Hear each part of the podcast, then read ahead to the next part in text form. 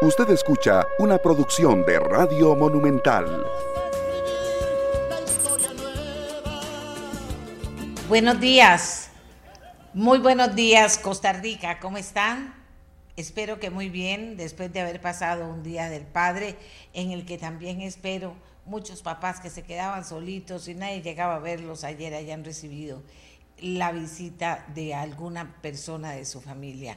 Porque como bien decía el doctor que nos comunicaba sobre la situación de las personas de la tercera edad que están abandonados, no cuesta nada, no cuesta nada dar un abrazo, dar un beso, que a veces es mucho, mucho más valioso que, que un regalo físico.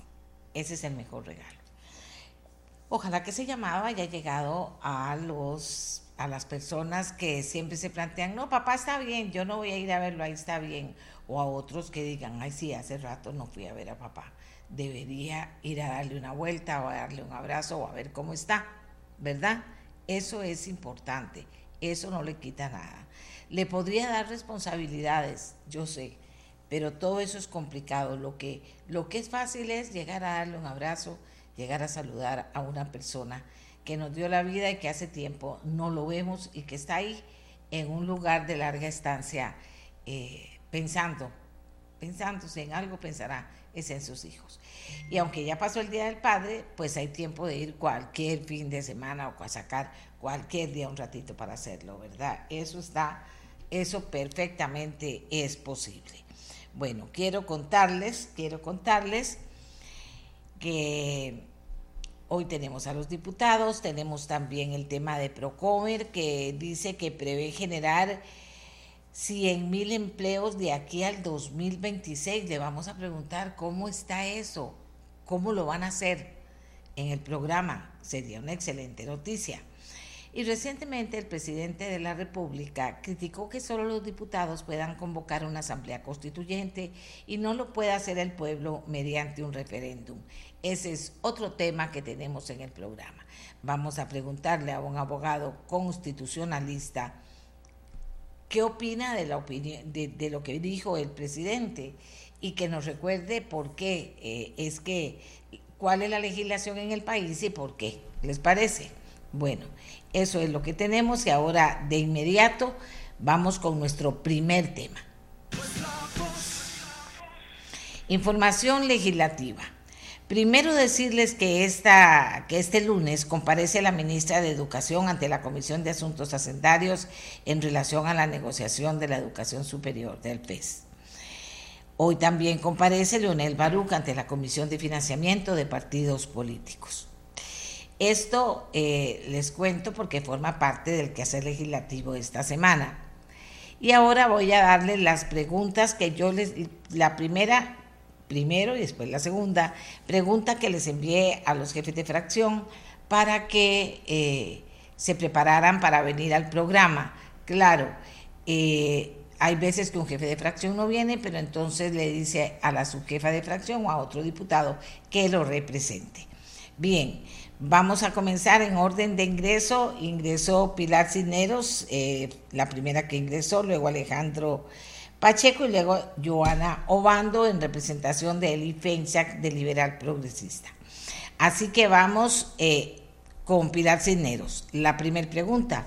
¿Ha cambiado la, bueno, obvia que no, pero hay que hacerla. ¿Ha cambiado la posición de su fracción sobre jornadas 4-3? ¿Está de acuerdo su fracción con los continuos rompimientos de quórum? Esto lo preguntan los oyentes y nos dicen, pero es que ¿por qué no avanzan? No entendemos.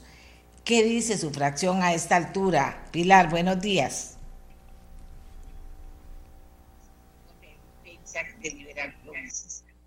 Así que vamos. Eh. Pilar, buenos días.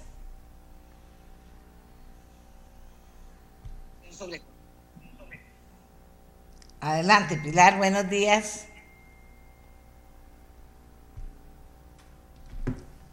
A Pilar no le falla casi nunca. Hoy vamos a ver.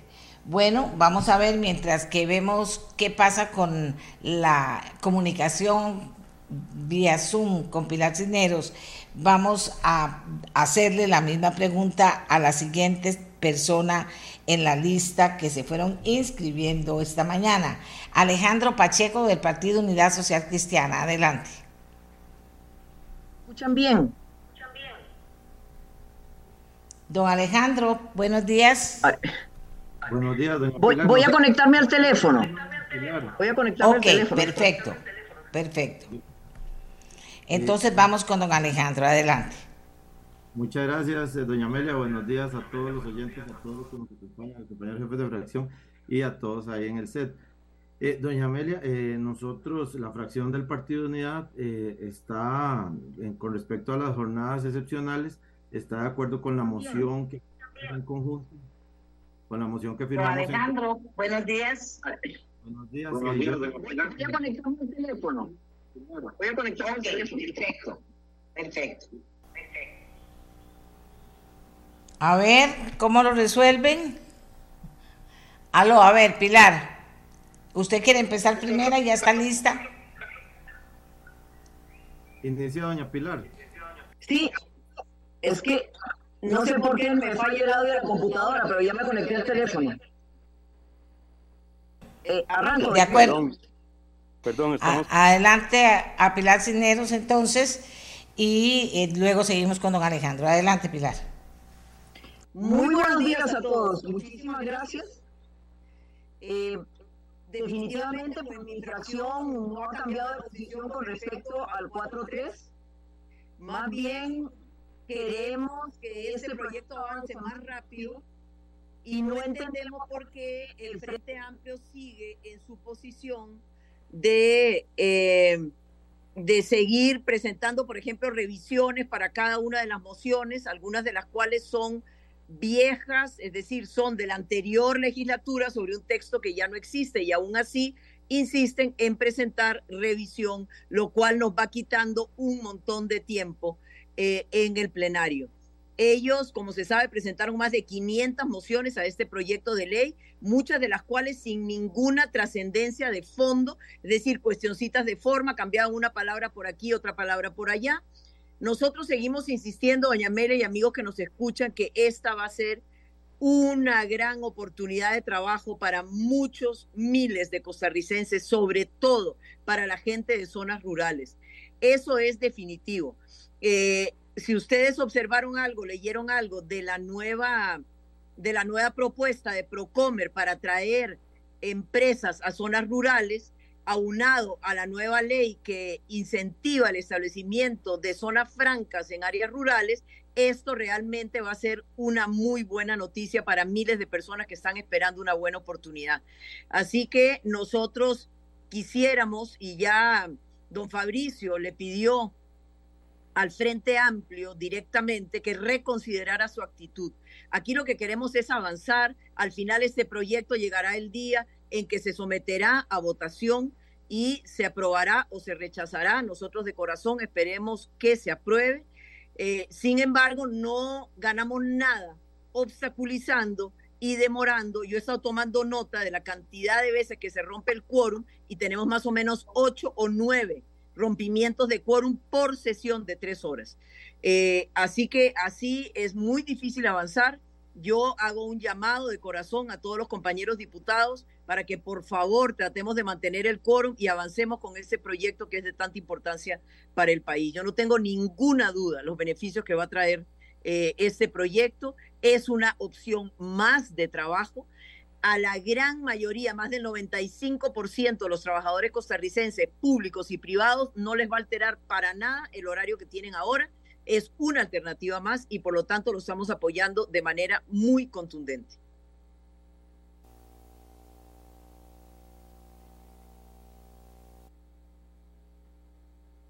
Gracias Pilar. Les decía que los oyentes preguntan por qué no avanzan, si su, si su fracción ha cambiado de posición, eh, si está de acuerdo con los rompimientos de quórum. ¿Qué dice su fracción, don Alejandro? Adelante, ahora sí, buenos días. Ahora sí, buenos días, doña Amelia, un gusto escucharla. Eh, doña Amelia, eh, claramente, eh, bueno, nosotros estamos eh, de acuerdo con la, con la moción 731 que es el texto sustitutivo que suscribimos cuatro fracciones. Eh, estamos cómodos con esa moción, eh, estamos esperando a llegar a esa moción para seguir analizando las, eh, las, las mociones que están presentadas y que recaerían sobre esa. Tenemos algunos compañeros incómodos con algunas partes del, del, proyecto, pero, pero son, son cosas pequeñas que se pueden solucionar con las mociones que continúan después de las 7.31.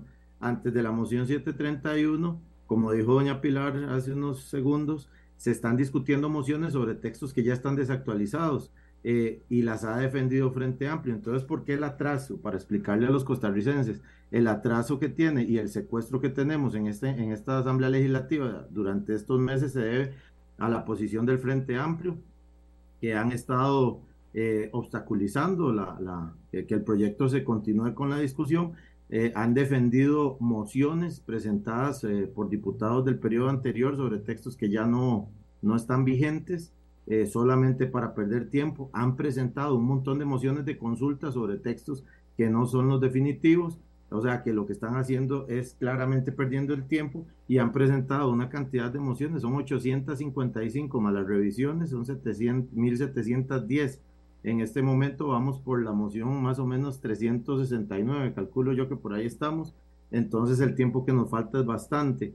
Eh, con respecto al rompimiento de quórum, eh, doña Meria, eh, claro, no, no estamos de acuerdo con el rompimiento, pero desgraciadamente los diputados, teniéndolos sentados ahí desde, desde las 9 de la mañana o antes de las 9, más el tiempo que duran viajando, y eso hasta las 7, 8 de la noche, y eh, tomando en cuenta los, los, diputados que tienen permiso o que, han, que tienen que salir de la institución por diferentes eh, cosas, porque como le dije anteriormente, estamos en un secuestro de la Asamblea Legislativa, eh, nosotros tenemos que estar solamente sentados votando cada dos, tres minutos, entonces cuando hay pocos diputados, alguno tiene que retirarse al baño o, o, tiene que tomarse un fresco, un café o algo, no sé, por alguna cuestión de salud o por, o por lo que sea, entonces sale el plenario y se rompe el quórum. Por ejemplo, esta semana pasada, eh, la semana pasada, tuvimos el problema de que estábamos eh, tallados, digamos, el quórum. Entonces se salía un diputado y se rompía el quórum. Entonces, son, son cosas que, que, es complicado, ¿verdad? lógicamente no estamos de acuerdo, pero no se hace tampoco con dolo. son cuestiones que, los servicios sanitarios están fuera del plenario, el, el, café lo sirven afuera del plenario, entonces eso es lo que atrasa y eh, también esos son los motivos por los cuales el proyecto no avanza. Bueno, ya señores vieron la explicación que nos da don Alejandro Pacheco eh, de la Unidad Social Cristiana. Ahora vamos con la diputada Joana Obando, subjefa de fracción del Liberal Progresista, quien nos da la opinión de su partido sobre este tema. Joana, adelante. Muy buenos días, doña Amelia, compañeros diputados y diputada y a todos los eh, radioescuchas. En cuanto si nuestra posición ha cambiado sobre el proyecto de jornadas excepcionales, no, mantenemos nuestra posición de apoyar el proyecto. Vamos a votar a favor de la moción 731, que es una moción de consenso, como bien señalaba el diputado Alejandro Pacheco, que se realizó entre varias fracciones. En caso de no aprobarse esta moción, vamos a evaluar la situación eh, a partir de ese momento, pero nos mantenemos en la moción 731. Creemos, como decía doña Pilar, que es una alternativa más que se le brinda a la población costarricense de tener acceso a un tipo de horario que para muchísimas personas sí es beneficioso. Aquí es importante eh, desmentir todo este montón de cosas que ha venido diciendo el Frente Amplio y otras voces de otro partido, en donde somete este tipo de jornada como si fuera una jornada de esclavitud. Ciertamente no es para toda la población, pero bueno, habrá población que sí le interesa trabajar cuatro días y descansar tres días y en la noche tres días y descansar cuatro días. En cuanto por qué no avanza el proyecto, bueno, estamos con 855 mociones en total, de las cuales por el fondo se ha hablado la 382 y por revisión la 343. Es decir, doña Amelia y, y personas que nos escuchan, faltan 473 mociones por el fondo. Y si a eso le sumamos que el Frente Amplio ha venido obstaculizando y trabando el plenario, porque por cada moción de fondo presenta una moción de revisión, estamos hablando que a la fecha nos faltan 946 mociones. Es decir, este proyecto de jornadas se estaría votando para julio. Y esto es gravísimo porque al final de cuentas en el plenario no se puede discutir nada más que este proyecto y el Frente Amplio, a sabiendas de esta situación, sigue presentando moción tras moción de revisión. Yo entendería que estuviéramos hablando de un, de un texto que ya eh, está vigente. Sin embargo, este texto ya no está vigente. Entonces, eso hace que las sesiones de plenario se hagan interminables y se resulten pues bastante cansonas porque no se está votando por el fondo de lo que, lo que interesa, ¿verdad? Muchas gracias a, a, a Obando. Vamos con don Oscar Izquierdo. La gente aquí ya me está preguntando, pero entonces, ¿por qué puede pasar esto? ¿Por qué esta manera de, actuar finalmente del Frente Amplio la, entiende la gente? Pero ¿por qué eso hace que no se pueda avanzar? Eso es lo que la gente le cuesta entender, para decirlo de la mejor manera. Don Oscar, buenos días. Adelante. Buenos días. Amelia, compañeras y compañeros y a todo el público que nos escucha. Eh, lo primero que debemos dejarle claro a todas las personas que nos están escuchando es que eh, estamos en un proceso excepcional, un proceso muy, muy particular que las diputadas y los diputados escogimos esa ruta. Eh, eso eh, es una decisión nuestra que tomamos hace algún tiempo de buscar una vía rápida para salir del tema de dos proyectos de ley. Uno era el de crimen organizado, que ya logramos salir de él, y el otro era o es el tema de jornadas excepcionales. Y desde ese punto de vista, pues el reglamento establece que se tienen que discutir las mociones que se habían presentado, que se dio un plazo, una fecha establecida para presentar mociones, eh, de fondo y luego eh, pues existe también un plazo o, se va votando y conforme se va votando también hay un plazo para eh, mociones de reiteración.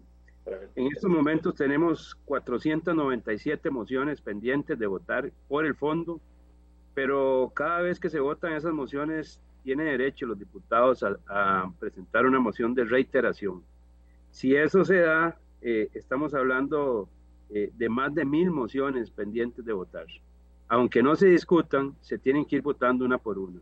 Y bueno, eso se hace sumamente tedioso y eso hace que muchas veces se rompa el quórum, que en fin haya una serie de, dificultades para estar votando constantemente. Sin embargo, creo que hemos avanzado, hemos ido votando, no al ritmo que todos quisiéramos, pero se ha ido votando y creo que ese sistema de votación nos va a llevar por lo menos dos semanas más de votación, eh, entre dos y tres semanas, así que cerraremos en junio, posiblemente todo el mes, votando estas mociones. Eh, aquí en el argot de la, de la Asamblea Legislativa lo que decimos es que estamos en un proceso de, guillotina, porque lo que, hizo, lo que se hace es nada más eh, votar y votar sin discutir. pero bueno, esa es la realidad. Esa fue la ruta que nosotros escogimos y, desde ese punto de vista me parece que eh, pues eh, tenemos que cumplir con el mandato que nosotros mismos establecimos de la vía rápida para sacar adelante estos proyectos. Este proyecto tiene muchos años de estar en la Asamblea Legislativa, así que pues en el momento determinado se consideró que la única ruta que podíamos establecer para sacarlo adelante era esa. Quiero decir que Liberación Nacional mantiene su posición de la moción que presentó, que es la 824.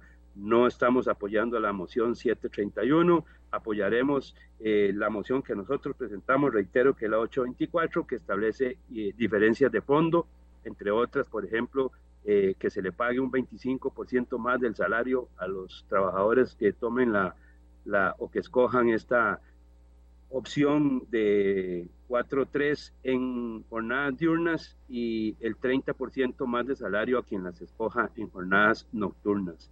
Esa es una de los aspectos que diferencia de la moción 731 que ya se ha comentado acá. Eh, esa es la posición de Liberación Nacional.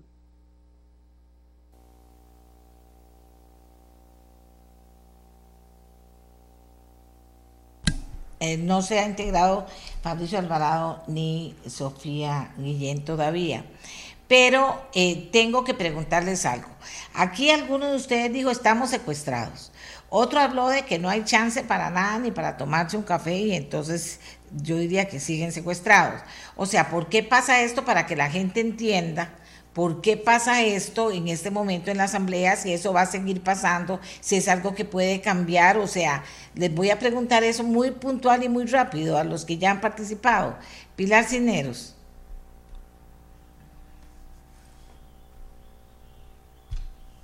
¿Está lista, Pilar?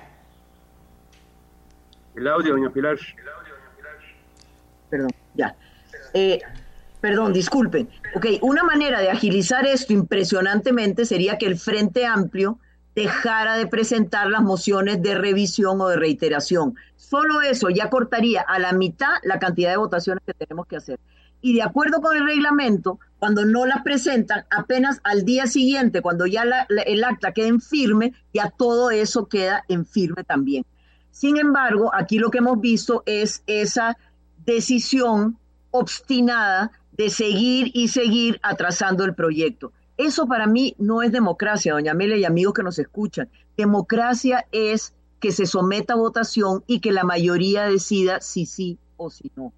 Pero a mí no me deja de doler en el corazón, doña Amelia y amigos que nos escuchan, saber que este Congreso le cuesta a usted, contribuyente, 200 millones de colones por día y a mí me parece que no le hacen ningún favor a la democracia obstruyendo y haciendo uso de todas eh, las herramientas y las, las eh, a ver, el reglamento que tienen a su disposición con el único fin de atrasar y obstruir. Y eso no se vale realmente yo creo que la gente debería estar muy molesta por lo que está pasando en la Asamblea. Porque por otro lado, hay muchos compañeros molestos. ¿Por qué? Porque sus proyectos, proyectos muy importantes para el país, también están detenidos mientras no salgamos de este proyecto de jornadas. Entonces, es un triple, un triple eh, daño a la democracia. Uno, tratando de obstruir en todo lo que se pueda. Segundo, impidiendo que avancen otros proyectos importantes para el país. Y en tercer lugar, ignorando lo que esto cuesta en términos de monetarios, en términos de dinero al país y en términos de cansancio y agotamiento para los diputados en, un en una vía que es totalmente estéril. Es decir, aquí lo que tenemos que hacer es llegar al final, votar y pasa o no pasa. Pero no, ellos insisten, insisten, insisten en bloquear todo lo que han podido y en obstaculizar todo lo que han podido, atentando contra todos los principios democráticos de este país. Así que así me parece que el juego no juega, no debería ser, que flaco favor le hacen a su partido, a la Asamblea y al país. Pero bueno, ellos son así, obstinados, y a todo el mundo se los ha dicho, se los ha pedido de todas las maneras posibles y no han querido hacerlo. Gracias a Pilar. Vamos con Alejandro Pacheco, secuestrado, don Alejandro.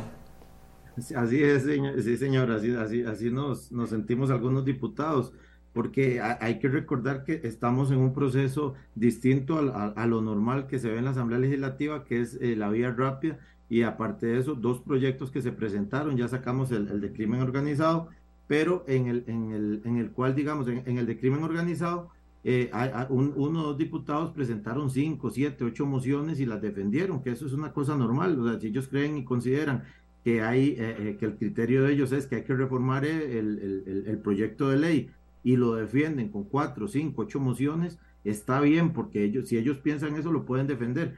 En el caso de, de, de jornadas 4-3, eh, eh, lo que me siento, lo que nos sentimos muchos es que estamos eh, secuestrados por el Frente Amplio por eso, porque ellos no presentan cuatro o cinco mociones para arreglar el expediente, sino que presentan 800, 600 y algo fueron que presentó el Frente Amplio, el resto eran de diputados anteriores, para obstruir el proyecto claramente, cambiándole una coma, repitiendo, inclusive yo, bueno, me di a la tarea cuando ellos estuvieron defendiendo las primeras ciento y resto de mociones que no eran ni de ellos, que eran de diputados anteriores, creo que de Paola Vega, ellos mm. en, la defensa hasta repetían, o sea, el, texto que iba con la moción no concordaba con la defensa que estaban haciendo de esas mociones. Ellos eh, ya tenían un discurso y lo seguían repitiendo en todas las mociones, aunque la moción fuera diferente a lo que ellos estaban defendiendo. E, entonces, ha sido un ánimo obstruccionista, ya me pegué.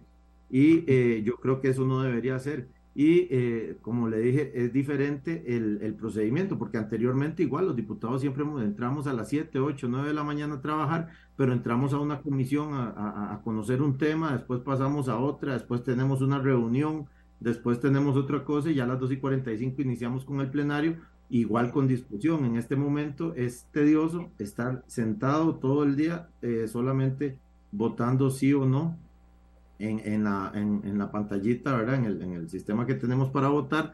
Y eh, son las horas sentados escuchando eh, lo mismo, se abren puertas, se cierran puertas en discusión la moción y en ese proceso, proceso duramos tres o cuatro minutos mientras los 57 compañeros eh, votamos y esa es la diferencia que tenemos, doña Pilar.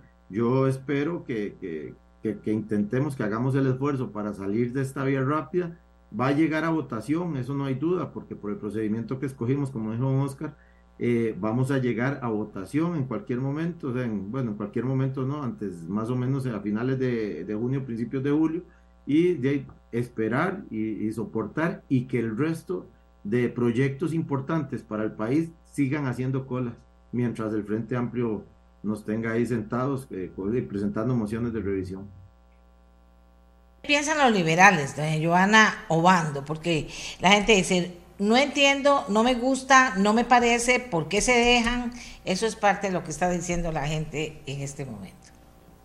Claro que sí. Primero que todo, aclararle a las personas que es parte del reglamento. El reglamento permite este tipo de mociones de revisión, aunque no se tengan que discutir, simplemente es votar.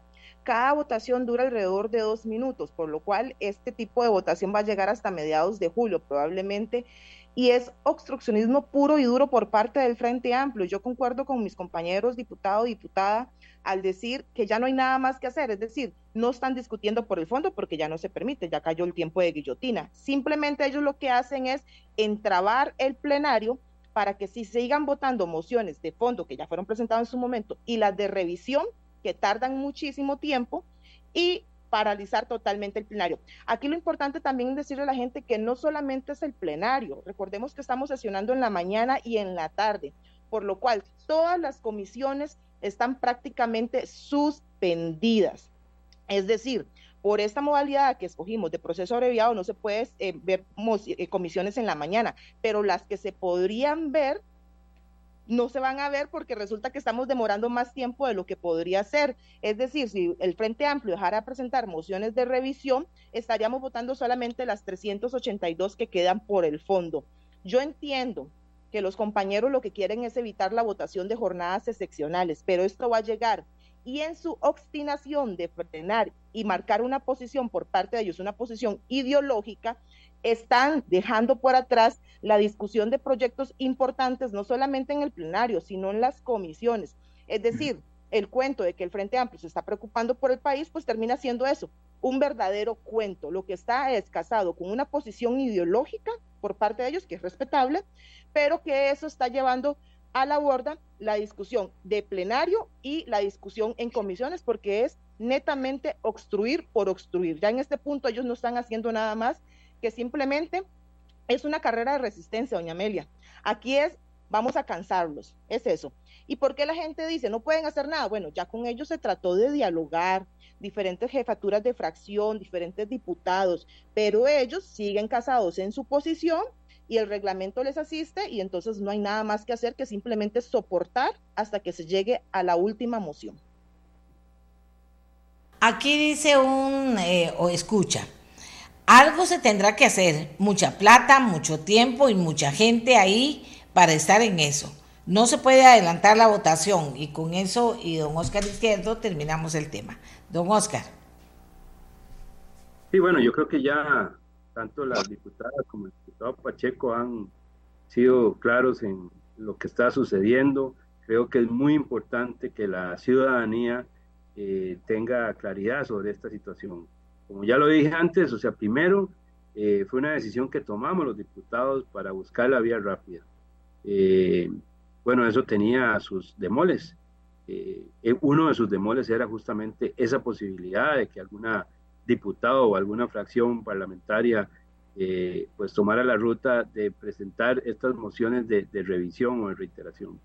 Y, y, bueno, el Frente Amplio ha tomado esa ruta y eso ha eh, tomado más lentitud entonces para la hora de, votar.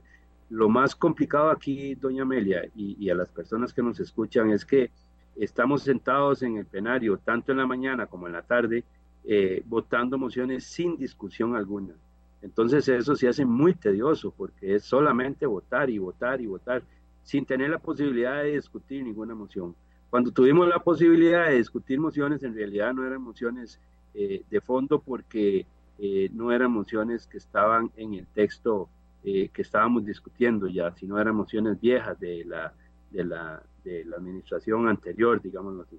Entonces creo que eso hace más tediosa la situación, pero no hay otra ruta a menos de que el Ejecutivo decida retirar el proyecto, lo cual no creo que, que tenga esa disposición. En ese sentido, entonces, tendremos que continuar con el proceso de votación. Aquí lo que nos queda a nosotros es procurar, eh, como jefes de fracción, que la mayoría de nuestros diputados estén presentes todo el día en el plenario legislativo para evitar los rompimientos de quórum, pero eso es también difícil porque eh, tienen que estar, como ya lo decía Alejandro Pacheco, pues salir por alguna razón los, diputados, pero es una de, las, de los temas que hemos conversado entre los jefes de fracción, de la posibilidad de mantener la mayoría eh, dentro del plenario y que no se rompa el quórum y así agilizar el proceso.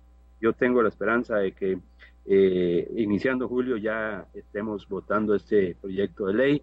Eh, reitero que Liberación Nacional votará la moción 824 y no esa que hablan de consenso. Muy bien, bueno, aquí la gente sigue opinando. Algunos opinan ya desde la perspectiva ideológica. Aquí hay una señora que dice, para la izquierda la democracia no es un valor. Por el contrario, creen y defienden la dictadura del proletariado, dice esta señora. Ellos aseguran tener la verdad en lo que hay que hacer para gobernar un país. Por eso, cuando llegan al poder no lo sueltan, como ocurre con Cuba, Venezuela y Nicaragua, para citar a los más cercanos. Y aquí dice otra persona, es un completo sin sentido. Esta actitud de Frente Amplio era para postergar lo inevitable, tiene razón. No se habla por el fondo y es clara la postura de la mayoría a favor de la moción 731. Frente Amplio se rasga las vestiduras hablando de un supuesto gobierno con tintes totalitarios. Me pregunto cómo sería el gobierno del Frente Amplio que se hace llamar demócrata, mas sin embargo obstaculiza la democracia con una clara obstrucción que le cuesta al país millones de colones.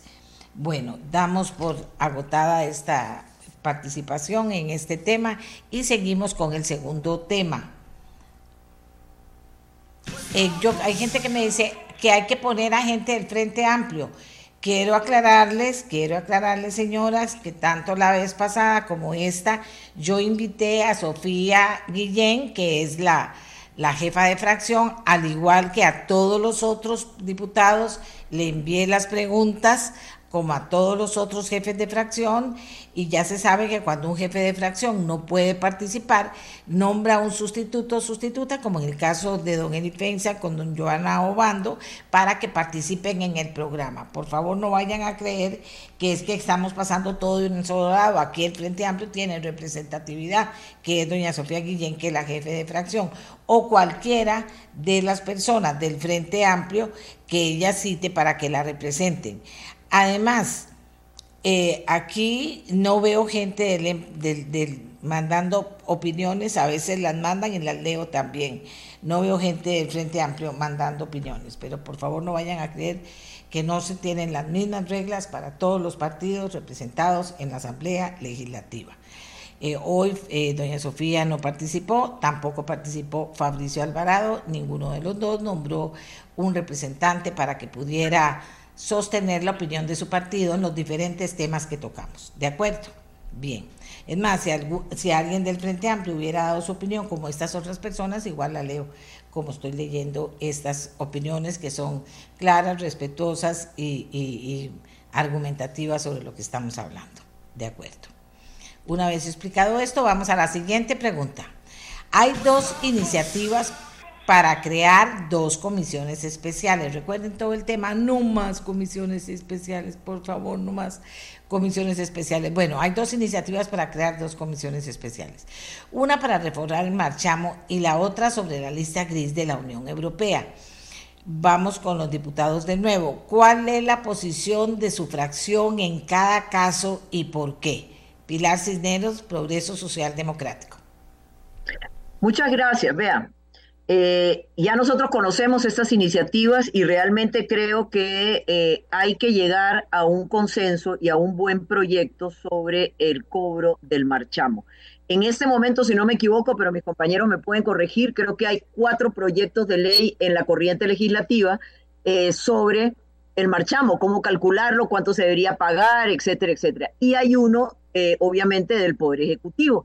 Este del Poder Ejecutivo lo que pretende es garantizarle a la gente que si hoy usted va a pagar X por su carro, nunca pase lo que pase, va a pagar más de eso, sino que año con año van a ir eh, bajando, digamos, la cuota que usted tiene que pagar. Hay diputados que consideran que es demasiado lo que se cobra. Eh, obviamente hay que tener en cuenta que el marchamo incluye una serie de cobros impuestos, vialidad, etcétera, un montón de cosas que componen ese marchamo que efectivamente mucha gente considera que es abusivo, que es demasiado caro. Entonces, em, la ventaja de crear esta comisión, ¿qué sería? Usted pone todos los proyectos sobre la mesa y sobre eso los diputados empiezan a trabajar para tratar de sacar un proyecto de consenso. Sin embargo, como decíamos ahora los compañeros, vea, no solo estamos secuestrados por culpa del Frente Amplio todas estas semanas, todo eso va atrasando una serie de proyectos súper importantes para el país, pero muy importantes. Entre otros, que es uno que a mí no me deja dormir, el préstamo de emergencia del BCIE para arreglar puentes, escuelas, para eh, sacar a gente de lugares peligrosos, pero realmente en peligro de perder su vida. Así como lo oyen, su vida. Todo eso se está demorando. ¿verdad? Entonces, ¿qué va a pasar? Creamos igual estas dos comisiones, lo de la lista gris, para salir de la lista gris de la Unión Europea, yo creo que rápidamente podemos llegar a un consenso, todos los diputados estamos conscientes, hay que hacer ese proyecto, hay que consensuarlo y hay que mandar un proyecto que sea de aceptación para la comunidad europea, para que nos saquen de la lista gris, eso habría que mandarlo creo que en agosto, en septiembre los técnicos de la comunidad europea harían el análisis del proyecto y en octubre, si todo sale bien, ya nos sacarían de la lista gris. Entonces, otra comisión o no, vamos a ver qué dicen los compañeros. Realmente aquí ya llegamos muy temprano, nos vamos súper tarde y casi no hay tiempo. Pero a veces cuando se crea una de estas comisiones, como que los diputados se enfocan en un solo tema y logramos salir más rápido. Tal vez podrían ser comisiones con un plazo definido, por ejemplo. Entonces, si tiene un plazo definido, podemos trabajar muy rápidamente y sacar esos proyectos adelante. No sé qué opina, o sea, por el, a ver, por el fondo y por los proyectos, por la relevancia de los proyectos, yo estoy totalmente de acuerdo que tenga que ser una comisión especial, no necesariamente por las razones que estoy apuntando. Vamos con eh, don Alejandro Pacheco del Partido Unidad Social Cristiana. ¿Qué opina la Unidad Social Cristiana, don Alejandro?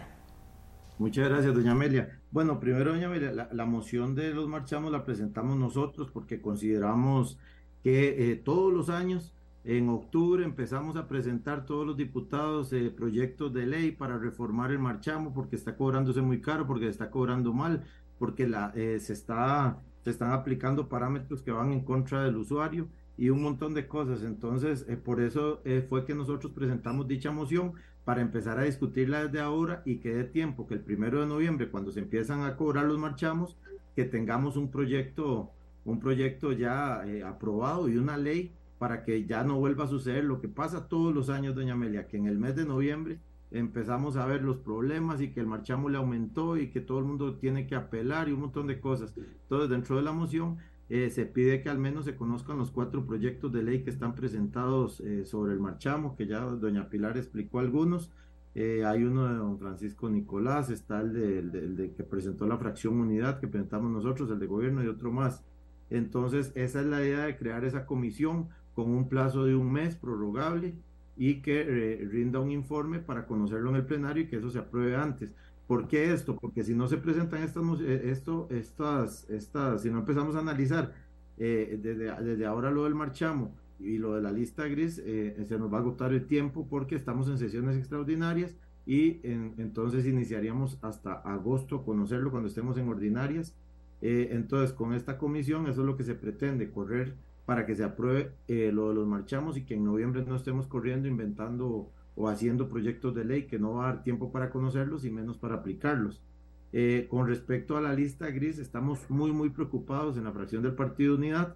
Es por ello que, eh, como aproximadamente 15 días después de que nos incluyó la, la, Unión Europea en esa lista gris, presentamos un proyecto de ley, lo hicimos con técnicos, eh, lo analizamos bien, usamos legislación comparada de otros países, por ejemplo el caso de Uruguay, que con un proyecto exactamente igual a este, ellos los, los excluyeron de la lista gris eh, eh, doña Amelia, aquí hay, hay, hay que ver qué es lo que queremos realmente. Si lo que queremos es que nos saquen de la lista gris, el proyecto de la fracción unidad tiene todos los elementos para que la Unión Europea nos saque de esa lista gris.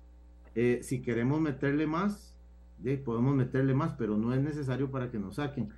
si el gobierno quisiera aprovecharse para ponernos más impuestos o meternos cosas que no es lo que la Comunidad Económica Europea eh, está pidiendo. Entonces, para eso está el proyecto de ley del gobierno, ¿verdad? En el cual eh, hay, hay incluidos dentro de los proyectos, ya nosotros hicimos el análisis y dentro de los demás proyectos presentados eh, posteriores a que presentamos el de la fracción unidad, se han incluido en esos proyectos un montón de cosas que no son necesarias.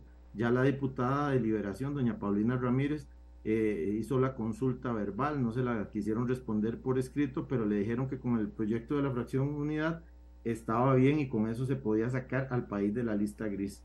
Eh, ya lo demás eh, creo que sobra, pero la idea de esta comisión es que tomar los proyectos que están presentados, revisarlos, analizarlos y eh, aprobar alguno y sacarlo para que cuando se reúna la comisión allá en Europa lo conozca y eso va a pasar en el mes de agosto. Entonces tenemos que aprobarlo antes de septiembre para que ya sea ley y se pueda aprobar eh, que lo puedan conocer, perdón, y nos puedan excluir de dicha lista. Entonces, la, la fracción del Partido Unidad está de acuerdo con las dos eh, mociones de comisiones, a pesar de que tampoco estamos muy de acuerdo en seguir creando más de las 32 comisiones que tenemos, pero en este caso concreto es muy, muy importante porque son eh, dos cosas que, que, tienen plazos y que hay que hacerlo lo antes posible por el bien del país. Alejandro Pacheco. Vamos con Joana Obando, subjefa de fracción del Partido Liberal Progresista. Las mismas preguntas. Adelante, Joana. Claro, primero que todo aclararle a las personas que nos escuchan de que en este momento estamos en periodo extraordinario, es decir, la agenda del legislativo la convoca el Ejecutivo. Y aquí sorprende que el Ejecutivo no haya convocado proyectos de tanta relevancia como es, número uno, sacar a Costa Rica de la lista negra de la Unión Europea y número dos, el marchamo. A pesar de que el gobierno tiene dos proyectos en esa, en esa línea, eso nos parece un poco sorpresivo, honestamente, porque parece ser que no está urgido en comunicar a nivel internacional que, no, que somos un país cooperante en materia fiscal. Recordemos que el 14 de febrero Costa Rica es incluido en ese anexo 1 lista negra y anteriormente había sido incluido en la lista gris cuando Carlos Alvarado era el presidente de Costa Rica. Aquí es importante señalar que Noguia Costa, el ministro actual de Hacienda, cuando estaba en el gobierno PAC, era viceministro de Hacienda y conocía de las implicaciones de estar en la lista gris y al no hacer nada el gobierno anterior, nos incluyeron en la lista negra. Ese es todo el proceso que hemos pasado. Es decir, el hecho de que Costa Rica en este momento esté en esta lista negra no es de ahorita, viene desde el 2021.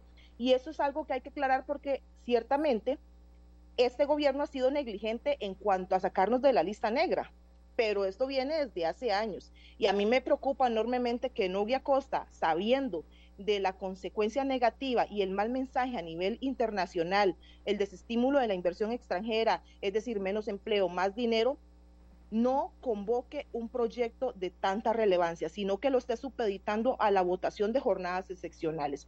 Y aquí es importante decir que la comisión, que se quieren abrir ambas comisiones para Marchamo y para la lista negra, los diputados estamos dispuestos a sacar tiempo, aunque sea en la noche, después de votar jornadas excepcionales, para que estos proyectos salgan antes.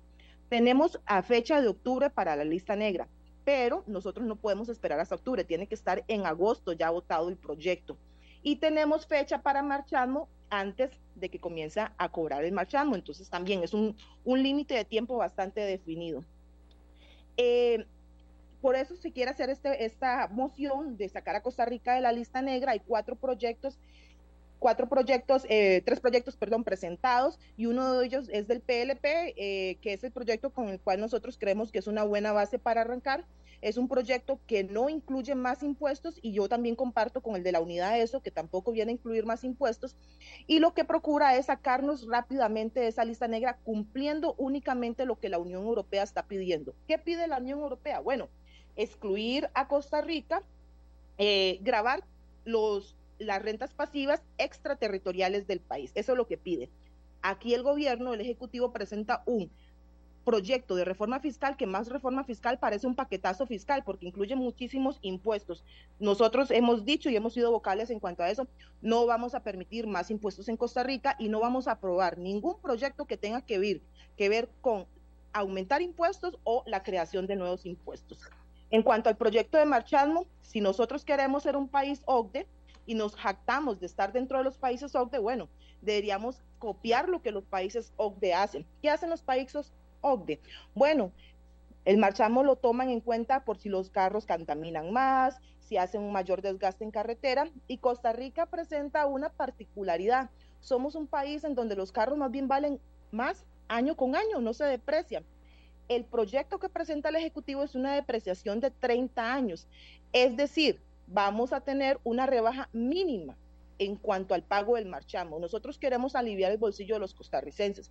Por eso nuestro partido presentó un proyecto de ley que viene a tomar en cuenta parámetros claros y no subjetividades, como cuáles, la depreciación, el peso y las emisiones de carbono. Y creemos que es una buena base para comenzar a discutir eso, pero sí urge, doña Amelia, y personas que nos escuchan, que estos proyectos se discutan cuanto antes y no patear el balde como ha venido haciendo el gobierno con estos dos proyectos claves para el crecimiento del país. Muchas gracias a Joana Bando. Vamos con Partido Liberación Nacional, el diputado Oscar Izquierdo. Muchas gracias, doña Amelia. A ver, el proyecto de la lista gris. Hay temas país que tenemos que enfrentarlos todos los costarricenses y en la Asamblea Legislativa deberíamos de enfrentarlo en conjunto todas las fracciones. Eh, para nosotros en Liberación Nacional lo importante es Costa Rica primero. Y desde ese punto de vista hemos analizado los proyectos de ley que se han presentado en torno a, la lista gris que, en la que nos encontramos de la Unión Europea. Y nos parece que el Ejecutivo ha cometido un error y el error es enviar eh, en un paquete de impuestos el mecanismo para sacar a Costa Rica de la lista gris. Nosotros Hemos analizado el proyecto de ley de la Unidad Social Cristiana y nos parece que es un proyecto viable, que es adecuado y desde ese punto de vista eh, tenemos algunas observaciones al proyecto, pero nos parece que deberíamos de inmediato entrar a, trabajar sobre la base eh, de ese proyecto. Eh, también el Partido Liberal Progresista tiene otro proyecto eh, en fin, creo que lo inmediato aquí, de acuerdo a su consulta, doña Amelia, es que sí deberíamos de hacer una comisión eh, con un plazo, como lo estableció doña Pilar, eh, y así sacar adelante el proyecto de la lista gris en la que nos encontramos en, en la Unión Europea. este es un proyecto país, es un tema país y tenemos que enfrentarlo como tal. En ese sentido, aquí no hay banderas políticas que nos vayan a diferenciar. Si el proyecto más viable es de la Unidad Social Cristiana, pues Liberación Nacional está dispuesta a apoyarlo.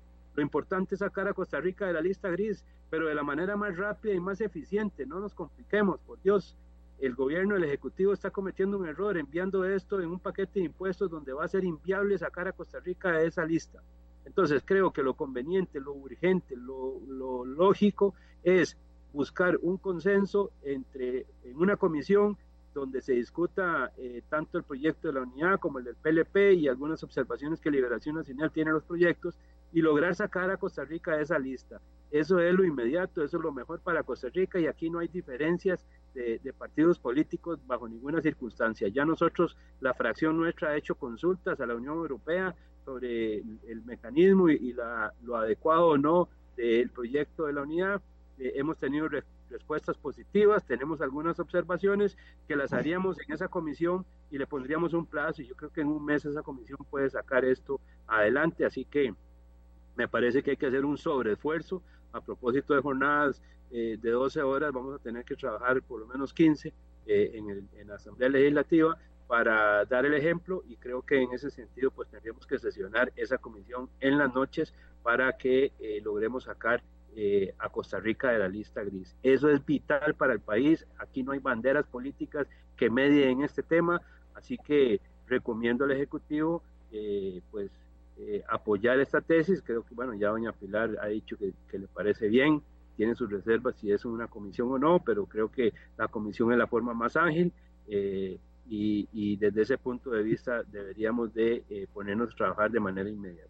En cuanto al, al proyecto del Marchamo, pues bueno, Liberación Nacional tiene un, proyecto presentado, el diputado Francisco Nicolás ha presentado un proyecto, yo creo que la iniciativa de la unidad también de crear una comisión es una iniciativa correcta, me parece que es urgente sacar adelante este tema del marchamo, creo que todos los costarricenses estamos claros de lo que está pasando con el tema del marchamo, aquí nos cobran impuestos por, las, por la calidad de las carreteras, las carreteras deterioradas, en fin, este, la proyección que se hace de la vida útil de un vehículo a 30 años, esa es una proyección que, nos parece que es absurda, sobre todo con, repito, con la calidad de carreteras que tenemos y las condiciones eh, ambientales hacen que, que, no sea real este tema del marchamo. Pero bueno, lo del tema del marchamo lo necesitamos también eh, muy rápido. Esto tiene que estar resuelto antes de septiembre, a más tardar en septiembre, para que pueda eh, las instancias como el INS hacer las adecuaciones correspondientes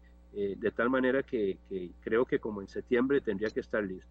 Así que también sería una comisión en la que le pondríamos un plazo y, y bueno, pues si, si hay un proyecto de ley que es el del Ejecutivo y que está en la corriente legislativa, podríamos eh, utilizar ese proyecto como base y hacerle los cambios o las adecuaciones correspondientes.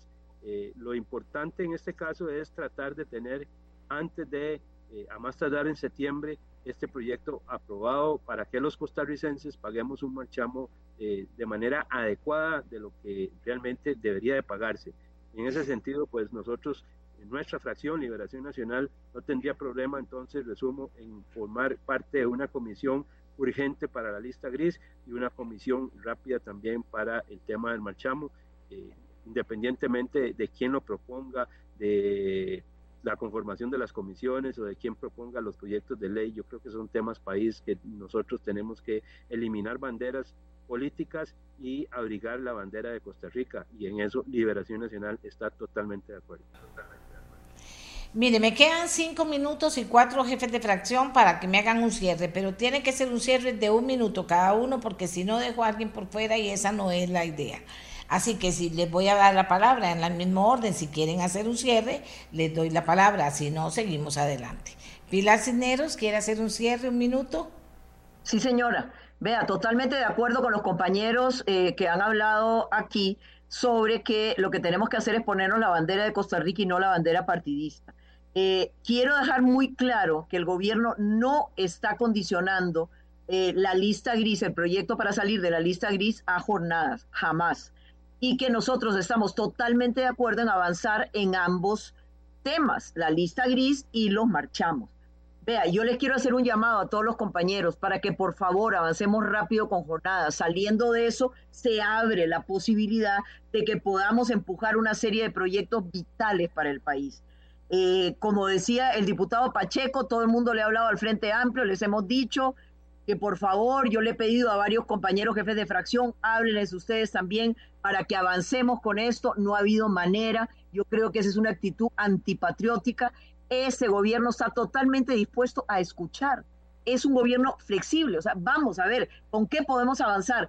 Y eh, como decía don Oscar y como decía eh, Pacheco y el mismo, eh, la misma Joana, o sea, aquí no importa de quién es la iniciativa, de cuál partido político, lo que importa es hacer las mejores leyes para este país y avanzar. Entonces, estamos totalmente abiertos con una actitud muy receptiva y vamos para adelante. Ese, es mi mensaje final. Gracias. Muchas gracias, Unidad Social Cristiana, Juan Alejandro.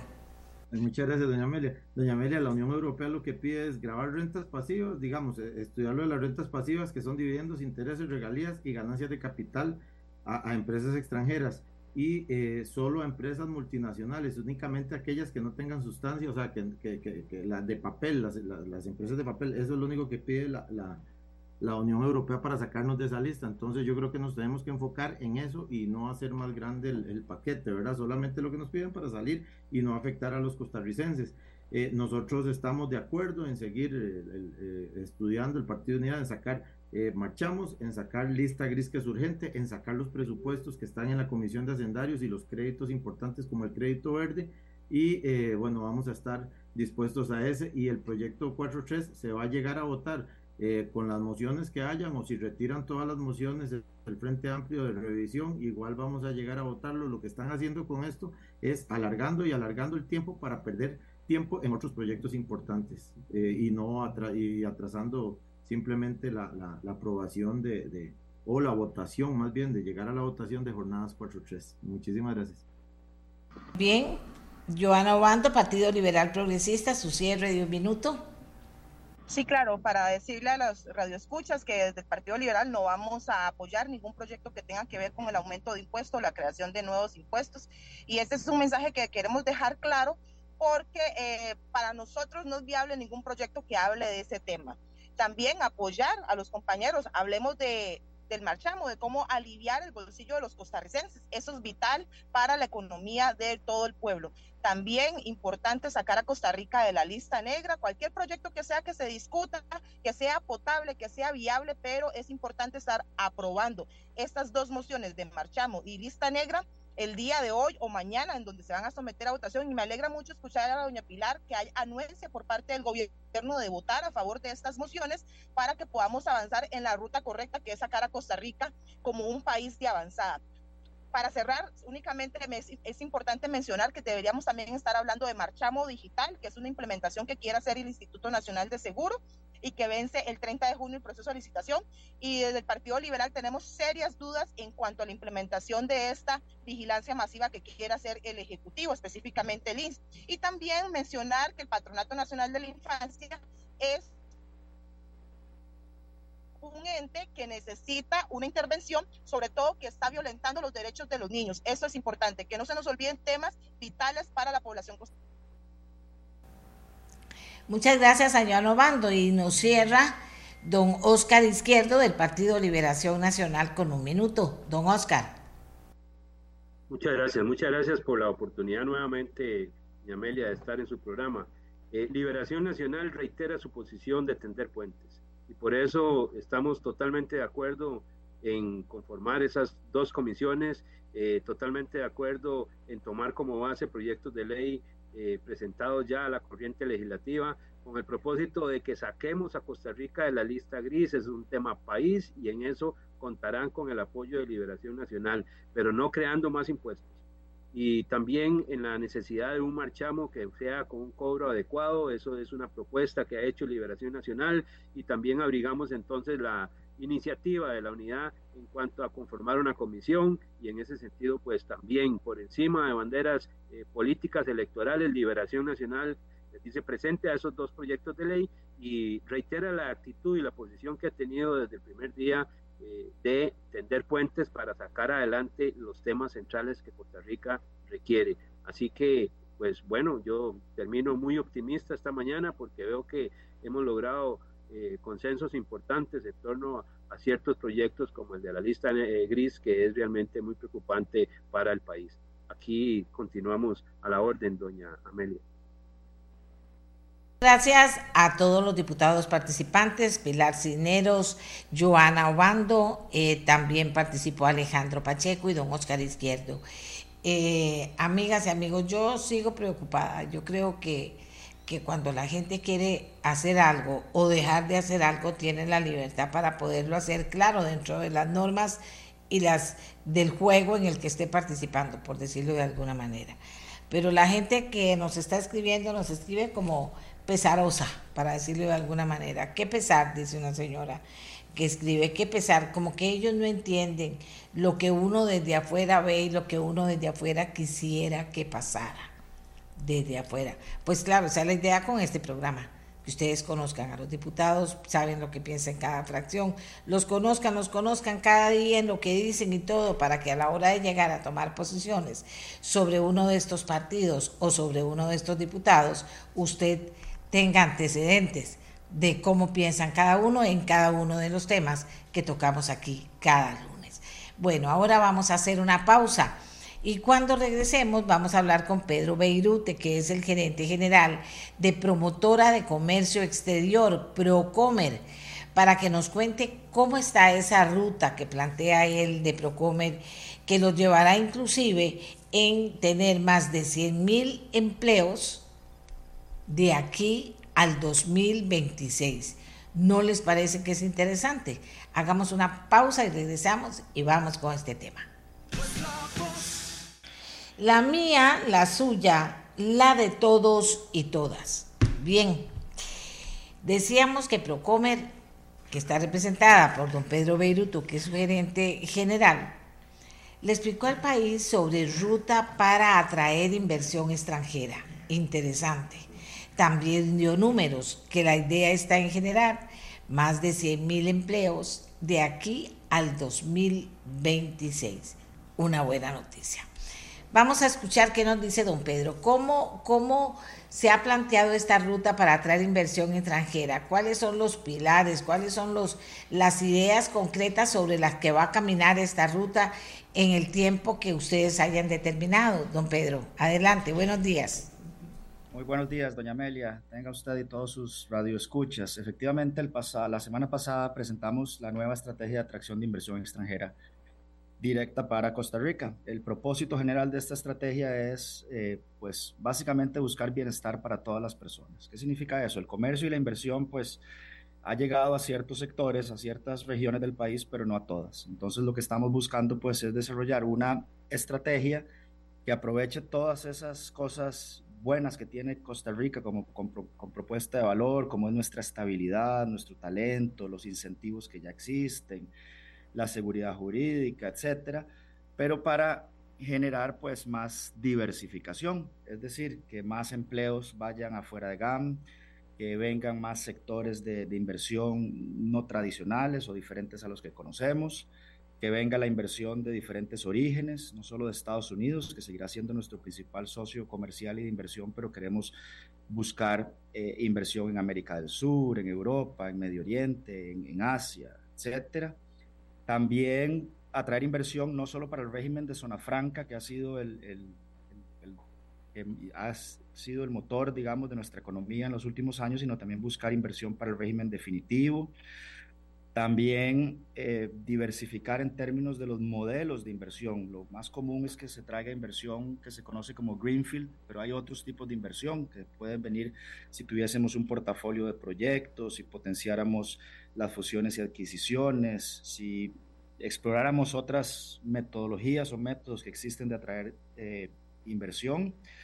Buscamos también pues un abordaje más integral entre lo que es inversión, encadenamientos, exportaciones y en términos generales, pues crear un, o propiciar un buen clima de inversión para, para impulsar la competitividad país, que sea lo que nos permita pues generar más empleos, más encadenamientos, más crecimiento económico en todo el país, no solo en el Valle Central, sino también fuera del Valle Central. Y para esto pues hay una serie de, tácticas que se presentaron la, la, semana pasada y que efectivamente, como usted dice, pues eh, asumimos un compromiso nacional de generar 100 mil empleos, de llevar 8 mil nuevos empleos afuera del gran área metropolitana, de traer 200 nuevos proyectos de inversión, de tener 70 de estos fuera del gran área metropolitana, etcétera. Son, son varias metas que las asumimos para el periodo del 2023, o sea, desde ya hasta el 2026, que es coherente con el Plan Nacional de Desarrollo. Don Pedro, son realistas las proyecciones. En términos de infraestructura, por ejemplo, en algunas zonas fuera del área metropolitana hay falencias importantes que pueden complicar la atracción de inversiones. ¿Tiene el Estado dinero para dotar de infraestructura y poder atraer empresas que den buenos empleos en esas zonas fuera del gran área metropolitana? Sí, señora, somos absolutamente conscientes de los retos que es llevar empresas y empleo fuera del gran área metropolitana. Creo que el punto de partida es reconocer que la receta que funciona en el Valle Central no necesariamente funciona fuera del Valle Central y que los retos no son solo de infraestructura, son de talento, son de tramitología, son de acceso al financiamiento, son, son diversas.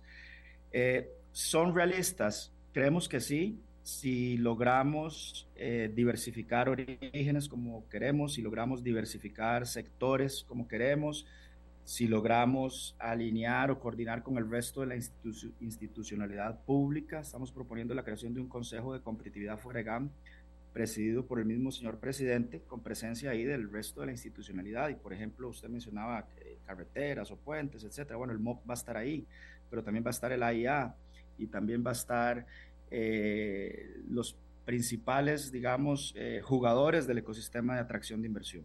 La, atracción de inversión es un fenómeno que depende de muchísimas variables, eh, la propuesta valor país, el apoyo institucional, la agencia de atracción de inversión, pero sí creemos, por lo que hemos visto, nuestro conocimiento y, los históricos, que sí, sí, es, sí son metas posibles.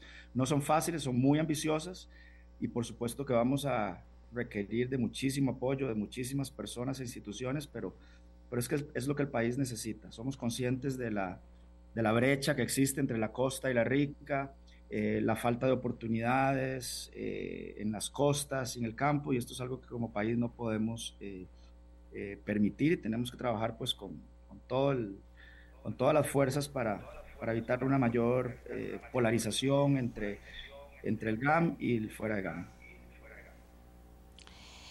Aquí esta es una pregunta que nos envían. ¿Cómo pretenden llevar empleos fuera de la gran área metropolitana si el índice de desarrollo humano fuera del gran área metropolitana presenta niveles menores? Y eso implica una deficiencia en educación que no se corrige en cuatro o diez años. ¿Qué clase de empleos son esos miles de empleos para fuera del gran área metropolitana?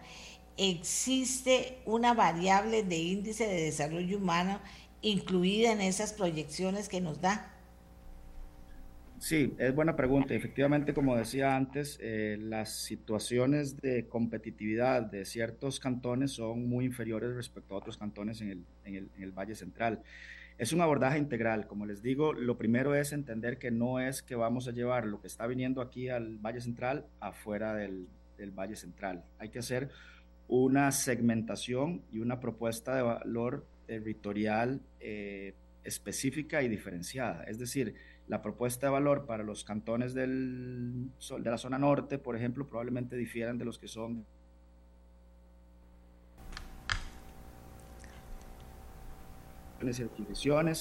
El programa Descubre, que es un programa para revalorizar la agricultura y que pues ya venimos trabajándolo hace un par de años, pues también busca llevar eh, tecnología a la agricultura, nuevos, nuevos productos eh, de exportación. Y en términos generales, sí, tenemos que trabajar con el resto de la institucionalidad para potenciar la, la formación, eh, la formación técnica. Esto es colegios profesionales, esto es el INA, esto es el MEP, esto es el Ministerio del de, MISIT, que permitan pues gradualmente ir haciendo transferencia tecnológica. No va a ocurrir de un día para otro, pero eh, tenemos que hacerlo, no podemos simplemente no hacer nada y ver cómo, cómo eh, el campo y las costas pues se siguen quedando atrás en, la, en el crecimiento económico, en el desarrollo y en la disponibilidad de oportunidades. Otra pregunta.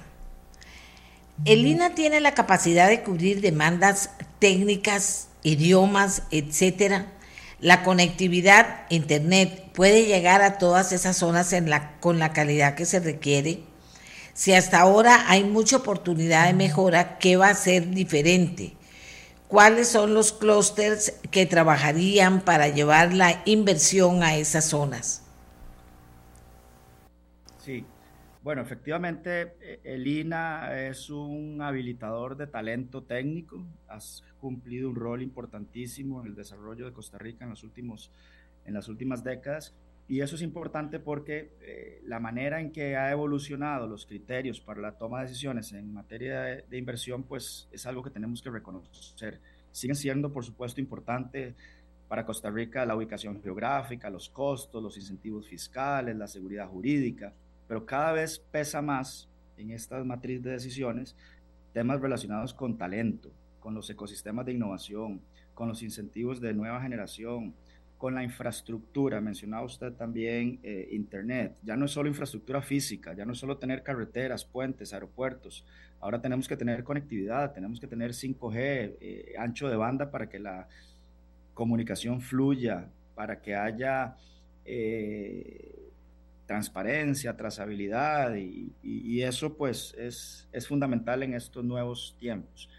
En relación a la pregunta de clusters, también es parte de las del plan de trabajo, desarrollar la figura de clusters.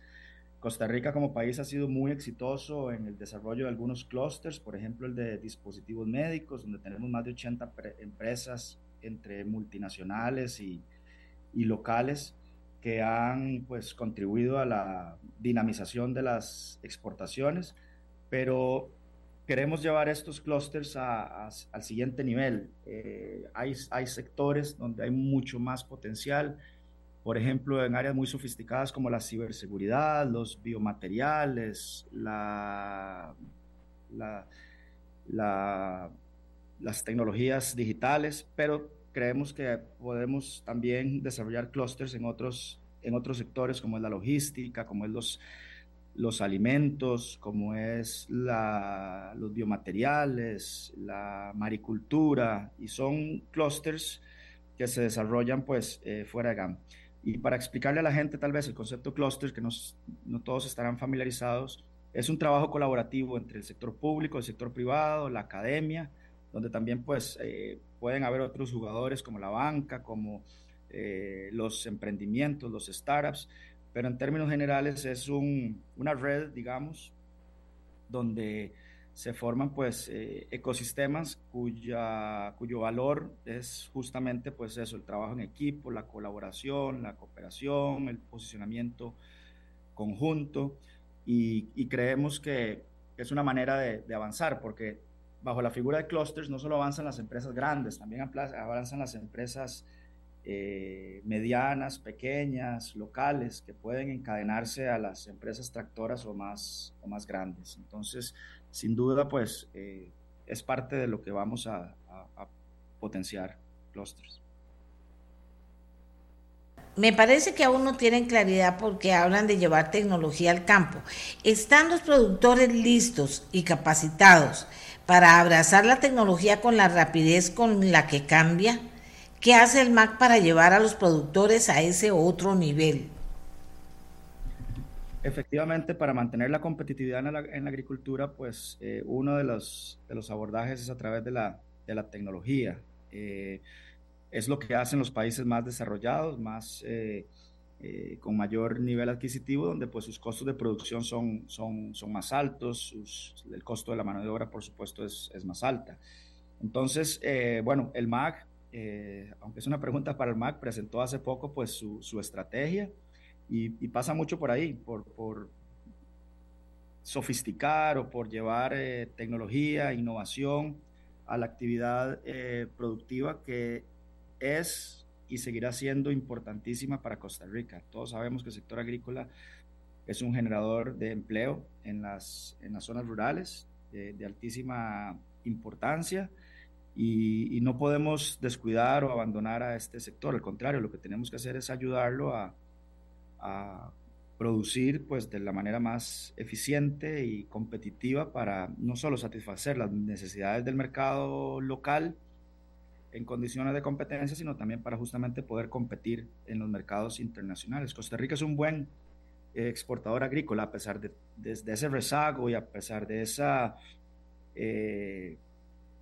percepción de que el sector agrícola no es un sector pujante, pues eh, sí lo es. Eh, Costa Rica, para darle un dato muy concreto, doña Amelia, es el mayor exportador de productos agrícolas per cápita de América Latina. Es decir, dado nuestro tamaño, somos muy buenos exportadores. Le ganamos a, Brasil, a México, a Perú, a Colombia, a Chile, a, a cualquier país de América Latina en términos per cápita. Entonces lo que tenemos que seguir pues es es potenciando eso, es desarrollando más productos de exportación eh, y, con mayor diversidad de, destinos y, ojalá procurando también cada vez mayor, mayor valor agregado para que ese empleo se quede en Costa Rica, para que esa transformación se quede en Costa Rica y que los, los beneficios del, comercio exterior y la inversión pues lleguen a más personas. Uno de los principales problemas está en la conectividad y la falta de infraestructura de agua. ¿Cómo cambiarán eso para que el ICE y acueductos alcantarillados mejoren esa inversión?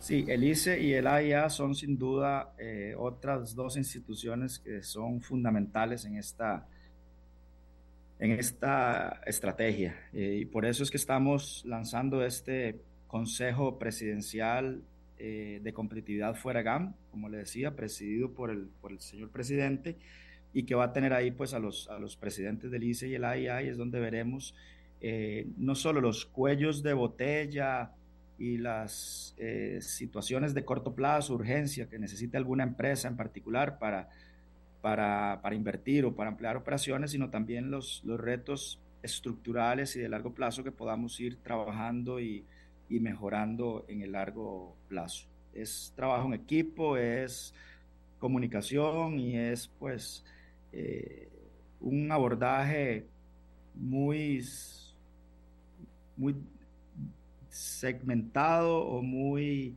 eh, específico de las diferentes necesidades de los diferentes lugares. Como hemos aquí hablado mucho, pues no es un problema de de disponibilidad del recurso, es un problema muchas veces de infraestructura eh, y, en ese Consejo Presidencial pues se van a ver estos, estos grandes temas, pero también los, los, pequeños cuellos de botella de corto plazo.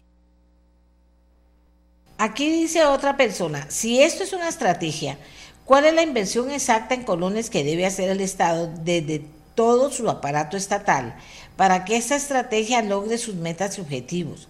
En cuatro años el Estado puede solventar todas las necesidades. ¿Cuántos empleos menos se darán si el Estado solo logra, por ejemplo, un 20% de sus obras? Sí, bueno, en la construcción de una estrategia hay muchísimos elementos, ¿verdad? El punto de partida es por qué se hace una estrategia. Ya dijimos que es para generar mayor bienestar a todas las personas. Luego hay elementos como qué es lo que queremos lograr, cómo lo vamos a lograr, es decir, qué, cuándo, dónde, con quién lo hacemos y luego cómo lo vamos a medir, las metas que quieren lograr nuestra, nuestra estrategia. Por supuesto, a, a esa estrategia se tiene que agregar pues un presupuesto y un personal que vaya pues eh, dirigiéndose al logro de estas, de estas metas. Es muy difícil identificar el presupuesto individual de cada una de estas eh, instituciones, porque como mencionamos, pues hay partes que le toca a la IA, partes al ICE, partes a Procomer, partes a COMEX, partes al MOPT, partes al Ministerio de Agricultura, etcétera. Entonces, el ejercicio de decir nos va a costar tantos dólares o tantos millones de colones, pues eh, no, no, tiene mayor eh, relevancia en estos momentos porque lo que tenemos que hacer es ponernos de acuerdo en qué queremos lograr de manera colectiva y de ahí para atrás, pues cada institución, cada equipo, cada eh, organización, pues tiene que organizarse para, para realizar esta, esta estrategia. Nosotros estamos optimistas, somos conscientes de la complejidad del, del, reto, de que no es fácil, pero creemos que hay que hacerlo, porque la, alternativa de no hacer nada pues es más costosa para el país. Vamos a ver, ustedes son los que plantean 100 mil empleos, esos son muchos empleos eh, los que plantean una estrategia también importante. Quizá la diferencia y, eh, es oírlos hablar de algo que se va a hacer con la con el soporte de toda la institucionalidad. Entonces dice uno, bueno, si la institucionalidad se pone las pilas, tal vez en este país puedan, puedan eh, realizarse cosas conjuntas, de verdad, porque aquí todo el mundo dice, a mí no me toca, le toca a aquel, y aquel dice, ah, no, es que eso ya yo no lo, yo no me toca a mí, ahora le toca al otro. Y así es como funciona este país, y no es una mentira, aunque no esté en los libros de técnica. Así es como funciona este país. Entonces dice uno, bueno, si se plantean una estrategia, si quieren hacer todo eso, con el concurso de todas las instituciones que deben cambiar su actitud para poder hacer eso posible, esa parte que no aparece en la literatura ni en los libros, ¿cómo la van a lograr, don Pedro? Sí, señora, yo siempre digo que es más difícil la ejecución que la estrategia y aquí no es la excepción. Eh, definitivamente esa ejecución requiere pues mucha eh, mucha disciplina, mucho seguimiento a las metas y mucha, mucho trabajo en equipo. Procomer, su naturaleza es justamente de alianza público-privada. Ustedes recordarán que, que, Procomer se gobierna o la gobernanza de Procomer lo ejerce una junta directiva donde están las cámaras empresariales, donde está UCAEP, Cámara de Comercio, Cámara de Industrias, Cámara de Exportadores, Cámara de Agricultura y también el sector público. O sea, ya estamos acostumbrados a, trabajar desde hace 25 años de manera colaborativa entre sector público y sector eh, privado. Y algunos ejemplos de resultados positivos de cómo ejecutar esas estrategias complejas donde hay mucha institucionalidad son la BUSE y la BUI. La BUSE, la Ventanilla Única de Comercio Exterior, es la plataforma donde se gestionan aproximadamente 400 mil trámites de exportación e importación al año. Y aquí están conectadas en esa plataforma el Ministerio de Salud, el Ministerio de Agricultura, el Ministerio de Ambiente, nosotros en Procomer. Eh, y es un gran ejemplo de cómo se puede articular entre esa telaraña de, de entidades públicas, pues algo que es de beneficio para el usuario, en este caso el exportador o el importador. Son 400 mil trámites que se gestionan en su gran mayoría de manera automatizada y sin intervención humana. Y eso se dio pues de, a base de, planificación, de ejecución, de seguimiento, de, de inversión en, tecnología, etc. Otro ejemplo es la BUI, la ventanilla única de inversión, que lo que busca es simplificar, centralizar, descentralizar todos los trámites de inicio y operación de empresas en el país. Y aquí lo mismo, hay 38 instituciones públicas, eh, más de 50 municipalidades ya, ya trabajando en ella y, y, sí, es, es agarrar un problema complejísimo, inmenso, grandísimo y dividirlo en varios, en varias etapas con diferentes eh, metodologías de mapeo de los procesos, de reingeniería de los procesos, de transformación digital, de, excelencia operacional y de mejora continua. Y, el avance y el progreso es, es evidente. Entonces, eh, son ejemplos de cómo algo que efectivamente es difícil de ejecutar, pues sí lo hemos podido hacer en el pasado. Son metas, como usted bien dice, ambiciosas, pero esas metas que además no las estamos imponiendo nosotros mismos, nadie nos vino y nos, dijo, eh, aspiren a 100 mil empleos, o aspiren a 200 nuevos proyectos, o aspiren a 70 proyectos fuera de GAM, son, son metas propias. Entonces, pues eh, toda la organización va a estar enfocada hacia eso y la vigilancia la va a ejercer pues la junta directiva, la opinión pública y, y no queremos fallarle al país. Y una cuestión que aquí me reclaman que no nos contestó. Los 100 mil empleos y la clase de empleos es solo un número y es solo una meta, pero que no está, no está seguro que se pueda cumplir con lo que tenemos. pero no, eso es más que un número, ¿verdad? Son 100 mil personas, son 100 mil familias eh, que a, quienes, con quienes tenemos nuestro compromiso. ¿Qué tipo de empleo?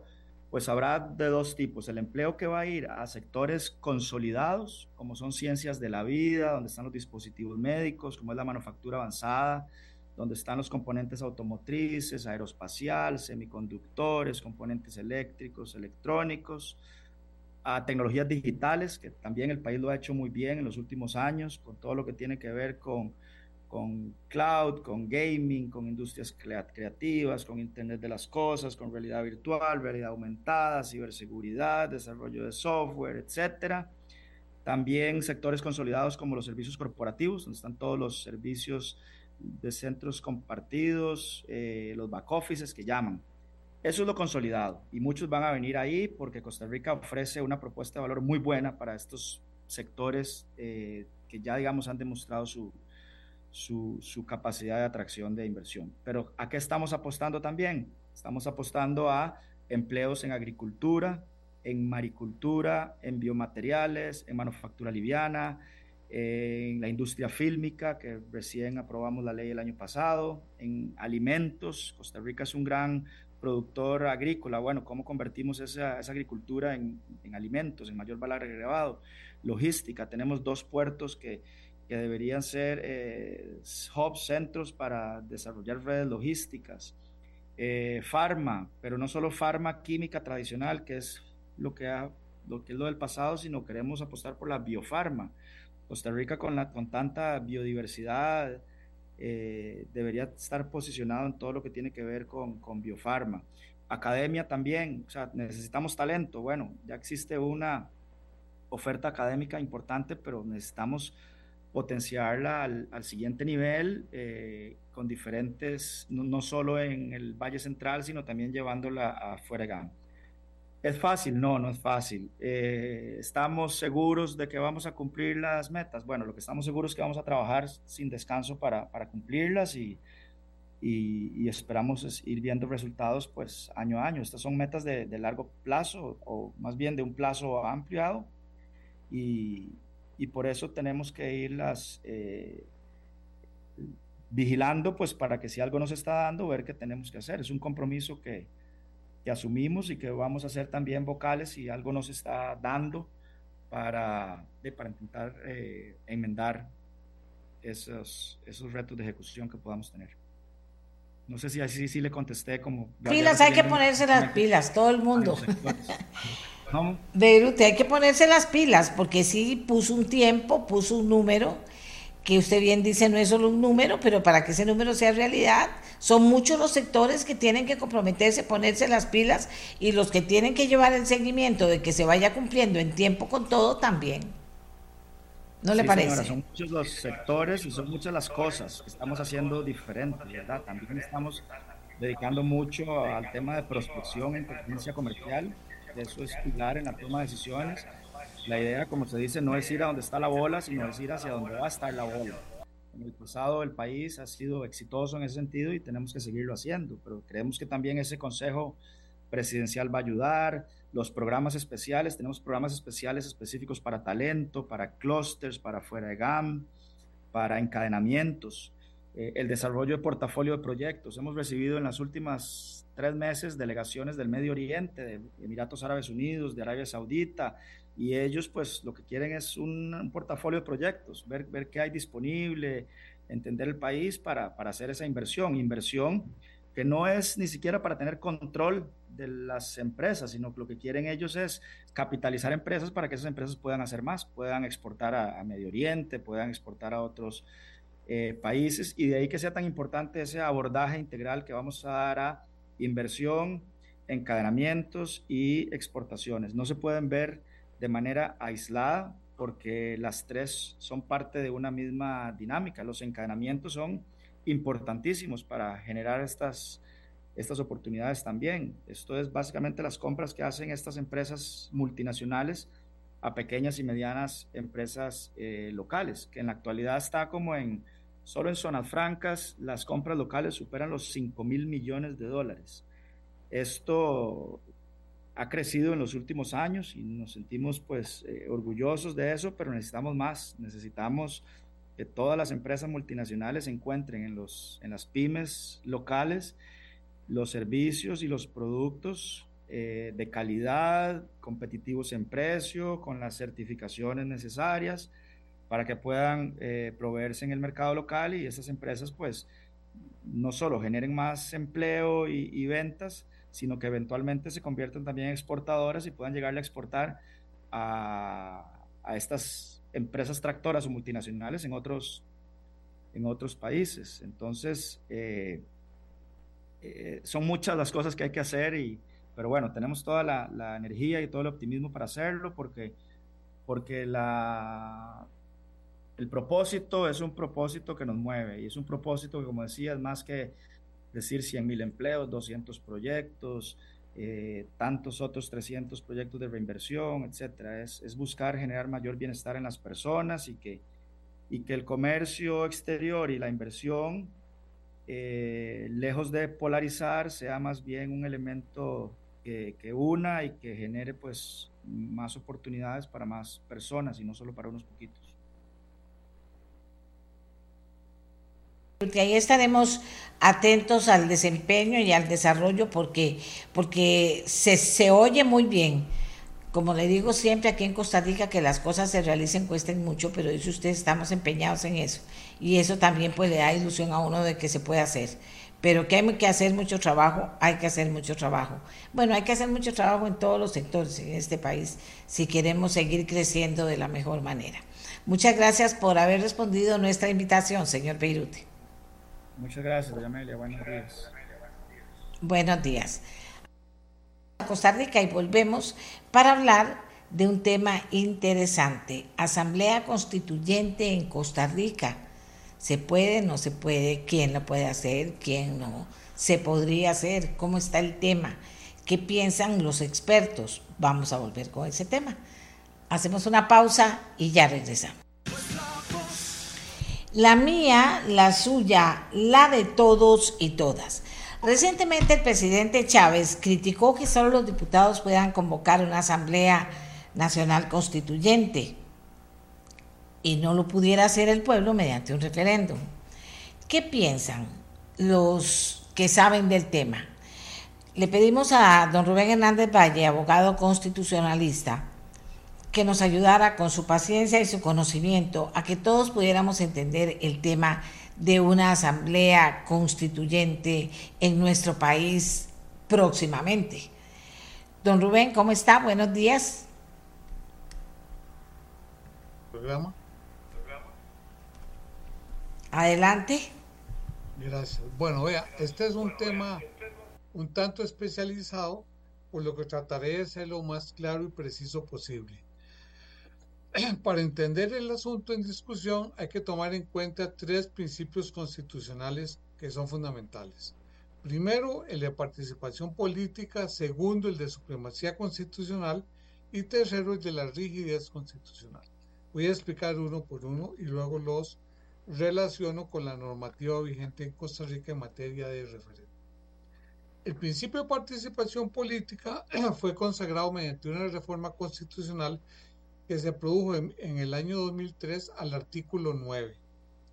Este principio establece que nuestra democracia no solo es representativa conforme al modelo que arranca desde Rousseau, sino que es además participativa.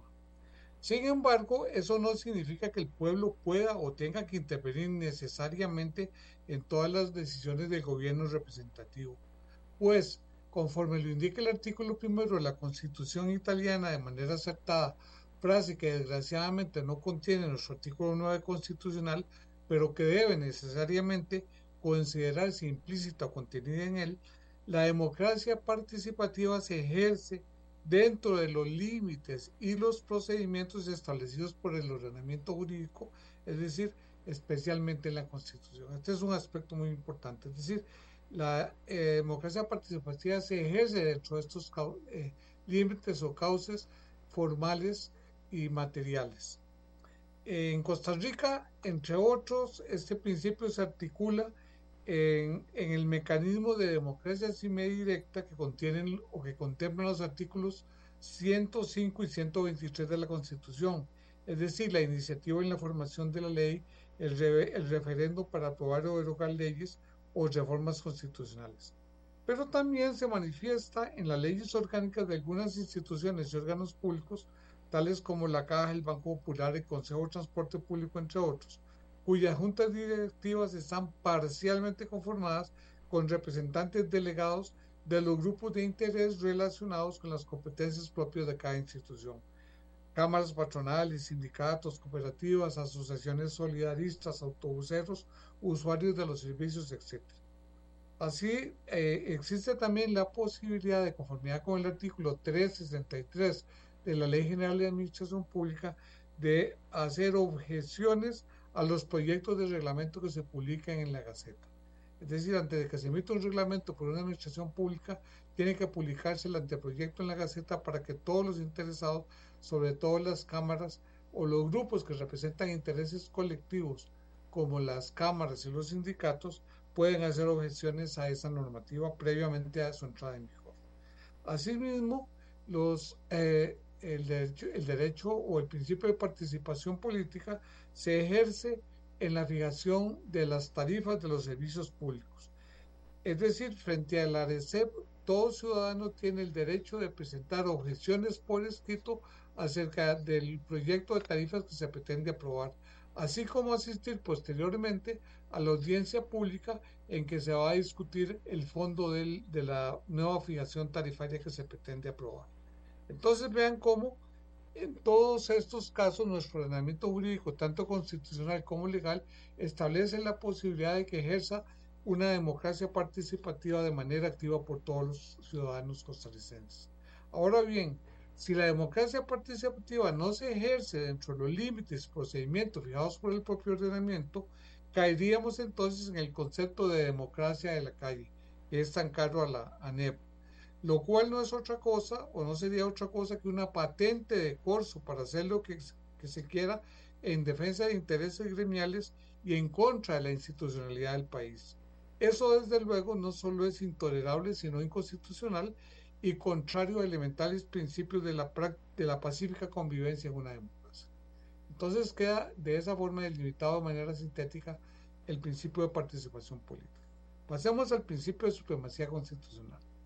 Este principio constitucional, que es consustancial, consustancial al régimen democrático de gobierno, postula desde que fue creado por el Chief Justice Marshall en 1803 que la Constitución es la norma suprema del ordenamiento y que prevalece sobre todas las demás.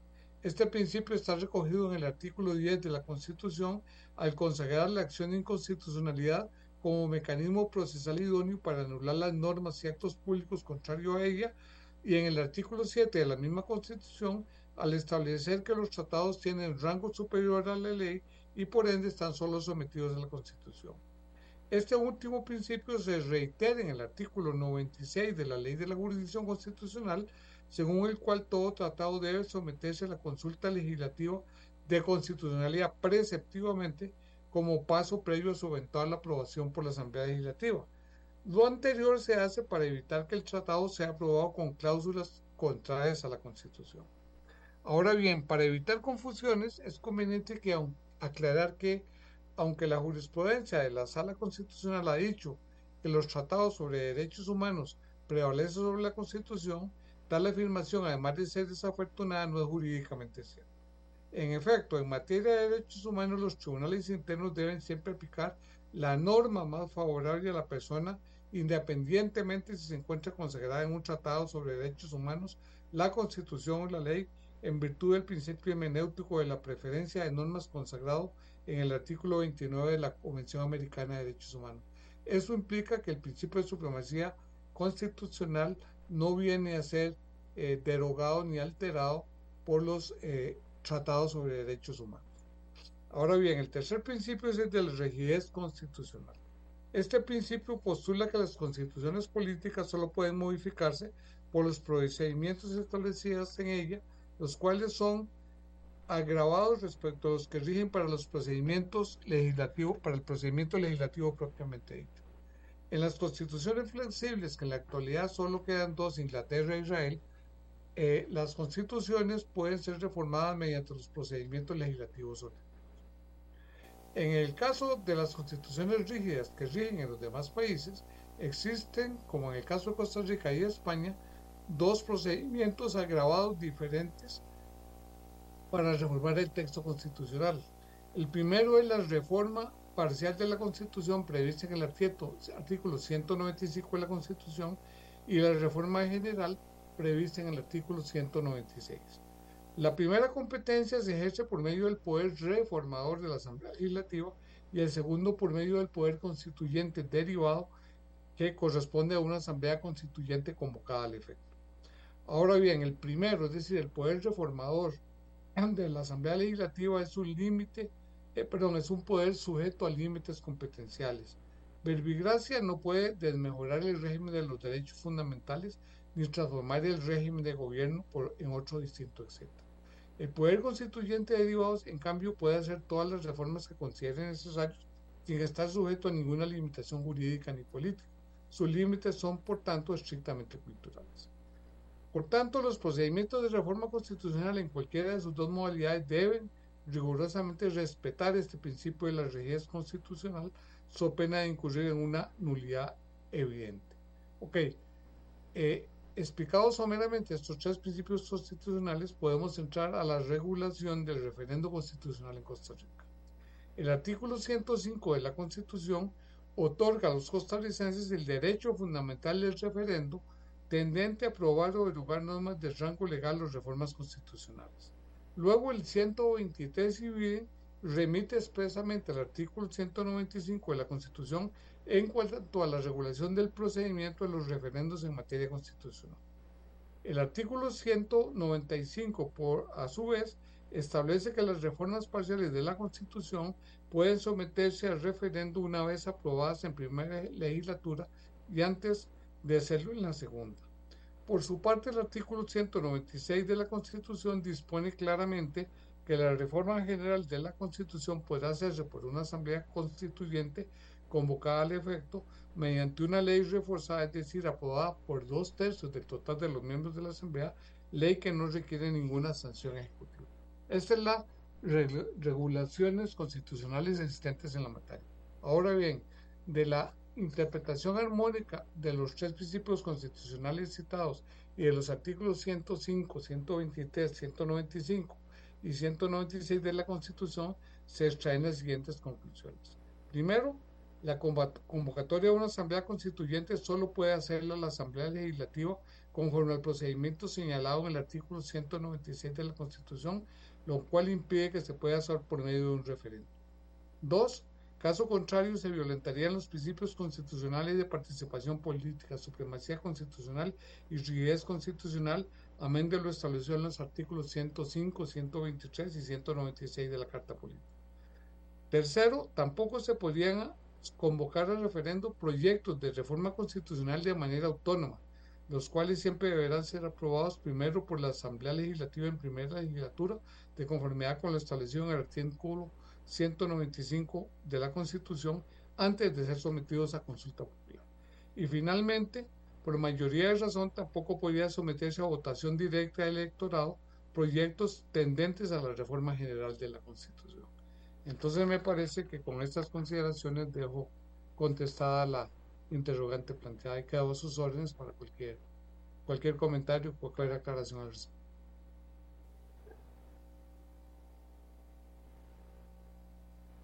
Más bien, don Rubén, muchas gracias. Por supuesto, si la gente está interesada, le dio toda la información que teníamos, eh, que, podríamos esperar. Pero eh, el tema se sale, cuando el presidente lo manifiesta, sale el tema, queda ahí dando vueltas y entonces toda una explicación tan completa, no hay chance de que la gente la escuche. ¿Cómo lo ve usted en relación a lo que dijo el presidente? de, es, eh, totalmente errado. Bueno, yo, yo lo, lo excuso por no ser abogado, ser un lengua en la materia, pero de lo que dijo es, ya, ya, ya oí que sería contrario a los tres principios constitucionales que expliqué y al artículo 105, 123 y 196 de la Constitución. Además hay una sentencia de la Sala Constitucional del año 19 en que expresamente estableció que solo la Asamblea Legislativa, mediante ese procedimiento agravado, puede convocar a una Asamblea Constituyente, que no se puede convocar a un, a un referendo tendente a la convocatoria de una constituyente. O sea que ya el asunto, además de ser jurídicamente muy claro en la Constitución, ya ha sido zanjado definitivamente por la Sala Constitucional. Ok. Don Rubén, hay alguna gente que dice, es que esto es muy, y usted lo señaló al principio, es algo elaborado, ¿verdad? ¿Qué nos debe quedar a las personas comunes y corrientes de enseñanza de esto que usted nos acaba de explicar totalmente, eh, mm, ¿qué le voy a decir? Lo hizo claro, pero siempre sigue siendo muy reducido el entendimiento de las personas para poderlo ver en esa dimensión. ¿Qué es lo que nos tiene que quedar finalmente, don Rubén? Lo básico es que eh, no se puede eh, convocar a un referendo para que a través de ese referendo se apruebe la convocatoria a una asamblea constituyente. La, convocatoria de la asamblea constituyente solo la puede hacer la asamblea legislativa de conformidad con el procedimiento establecido en el artículo 196 de la constitución. Eso es lo básico. Y segundo, que no se puede eh, convocar un referendo para aprobar una constitución. Ok, ok. Eh, de lo que a usted le han comentado a raíz de, la, de las expresiones del presidente, de lo que a usted le han comentado de la crítica y preocupación del presidente y de lo que ha generado eso, ¿qué piensa, don Rubén? Que la gente entiende bien claro el tema. No, no, ese es el problema, que la gente no entiende, porque es un asunto técnico y entonces es muy fácil decir que se está violentando los derechos del soberano. Por eso yo insistí en el principio de la participación política, porque si uno no precisa jurídicamente qué significa participación política, sería un cajón desastre en lo que cabe todo y, y terminamos, desembocamos en la democracia en la calle, en que todo está permitido sobre pretexto que es el soberano. El soberano puede ejercer su soberanía, lógicamente, pero debe ejercerla dentro de los procedimientos, de acuerdo a los procedimientos, dentro de los límites señalados por la propia Constitución. Eh, qué bien que lo, lo pone así, porque nos lleva siempre al tema de las de, de, por qué se abandonaron las clases de cívica. Eso ya no se está dando en los colegios, sí se está dando, o en las universidades, ¿se vale también? Bueno, yo no sé en los colegios, obviamente en las universidades se, se imparte Derecho Constitucional, que fue un curso fundamental en los primeros años, pero de ahí eso se, se circunscribe básicamente a, a, la enseñanza del derecho en las facultades de derecho. No, no, no sé si en, las en secundaria, enseñanza secundaria todavía habrá clases de cívica. Pero debería haber. Ah, desde luego, eso es elemental, claro es una, una forma, es elemental para formar ciudadanos, ciudadanos informados y que no sean sorprendidos por, por peroratas demagógicas. Exacto. Ahora, ¿qué le preocupa a usted, don Rubén, eh, de, que la gente no entienda claramente de qué estamos hablando y opine sin entender exactamente eh, qué es lo que se puede o no se debe o no se puede hacer? De que el problema de todo eso es que alimenta un populismo barato reflexivo y que puede conducir eventualmente a, tratar de, quebrantar por las vías de hecho la institucionalidad del país. Eso es lo grave. Eso es lo grave. Bueno, le agradezco mucho, don Rubén. Muchas gracias. Mucho gusto. Eh, muchísimas gracias por habernos acompañado y habernos explicado en las dos versiones, en la difícil y en la fácil, pero también la difícil es importante para que la gente vea definitivamente en qué se vale, en qué se, se, se, ubica, en qué conocimiento se ubica don Rubén, para después darnos la fácil, ¿verdad? Sin duda. Aquí me están corrigiendo y me dicen los colegios sí dan cívica. Ah, bueno, entonces con la idea de que los estudiantes puedan saber esto que nos dijo en difícil don Rubén, lo puedan aprender en difícil y, y se lo expliquen en fácil también. Porque tenemos que ser así, tenemos que ser gente que esté clara sobre lo que estamos, sobre lo que estamos hablando. Si conocemos, qué dicha. Si no conocemos, tenemos problemas. Y entonces esa es la idea en el programa, traer a alguien que pueda explicar en las dos versiones, como digo yo, la fácil y la difícil, don Rubén. Y sobre todo preocupados de que, ¿verdad?, en los colegios que dan física, eh, que dan cívica, perdón, lo den profundizando un tema que ha sido tema de discusión en la opinión pública nacional. Porque mientras más formados estemos, mientras mejor educados estemos, pues sin duda alguna podemos entender mejor las cosas. De eso se trata finalmente, de eso se trata, ¿verdad? Entonces, eh, ya casi se nos acabó el tiempo, por no decir que ya se nos acabó el tiempo. Nos estamos preparando para mañana ya de una vez. Eh, recuerden que recogemos sus temas, siempre leemos las opiniones, los temas que nos dan para que para poder trabajar sobre ellos y que usted en diferentes programas pueda ver y eso es muy importante. En diferentes programas pueda ver el la respuesta a su inquietud o a su pregunta. Ahora, si usted en medio de eso también está participando en el programa, pues puede aportar con preguntas y opiniones a cuando desarrollemos esos temas que le interesan, ¿verdad? Entonces le agradecemos mucho a ustedes que nos acompañen, que estén con nosotros, que les parezca lo que hablamos en el programa, que quiera formar parte del programa, que quiera eh, opinar y ayudar a formar una opinión pública respetuosa, primero que todo, educada, segundo, que sepa lo que dice y tenga los argumentos fuertes y bien sostenidos para poder explicar lo que quiere y cómo lo quiere. De eso se trata, ¿verdad? Que es, no es poquita cosa, no, no es poquita cosa, es difícil, pero sí tratamos de hacerlo y de que usted escuche. Es ay, no, no, no, no, no, no me di cuenta, no, no le oí, no le entendí. No, tratamos de que usted lo, lo entienda. ¿Para qué? Para que sea una persona más culta, no se ría cuando alguien le dice qué persona más culta, no una persona más culta que está mejor enterada, mejor educada, entiende mejor y entonces cuando da una opinión a usted dice, ah, mira, qué opinión más interesante. Esa es la idea. Esa es la idea.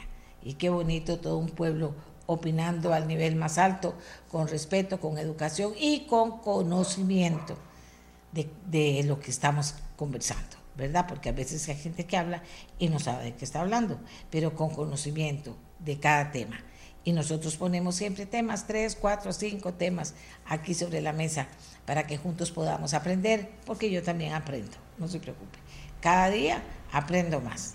Y ahora sí, hacemos la pausa que nos lleva hasta mañana, Costa Rica. Gracias por estar con nosotros.